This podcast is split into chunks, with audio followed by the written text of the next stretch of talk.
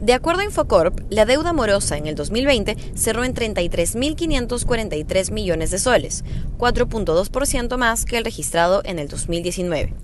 Esto implica importantes cambios en el score crediticio de los peruanos que podría estar alejándolos del acceso a mejores productos y condiciones financieras.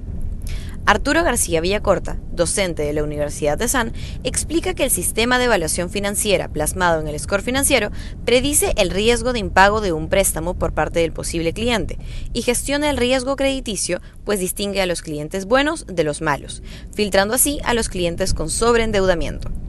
Este sistema, puesto en marcha por centrales de riesgo, permite tomar en tiempo real la decisión de otorgar un crédito o no a una persona, mejorando el tiempo de atención a los clientes, descentralizar la concesión del crédito y desarrollar una mejor relación con el cliente al otorgarle productos que se adecúen a sus posibilidades.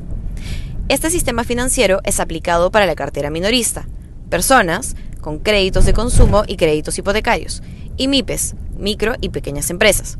Sin embargo, es importante mencionar que para la cartera no minorista, es decir, empresas medianas, grandes y corporativas, el sistema de calificación de créditos utilizado es el rating.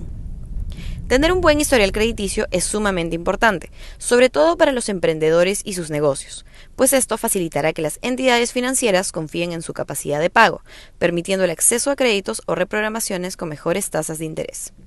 Los especialistas de Caja Piura explican cómo mantener saludable el historial crediticio en época de pandemia por el COVID-19. 1. Investigar. Buscar opciones que permitan sacar adelante el negocio sin sobreendeudarse. En el mercado existen diversos créditos de reactivación económica que impulsan las entidades de microfinanzas. 2. Buscar asesoría formal.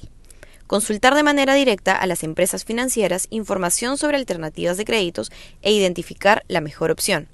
En caso de tener un crédito y de necesitar facilidades de pago, se puede solicitar información sobre reprogramaciones. 3. Ajustar los gastos. Reinventar el negocio acorde a la nueva normalidad, analizar si es necesario minimizar gastos innecesarios para ser eficientes con los ingresos en el corto plazo y afrontar el pago de todas las cuentas a fin de mes.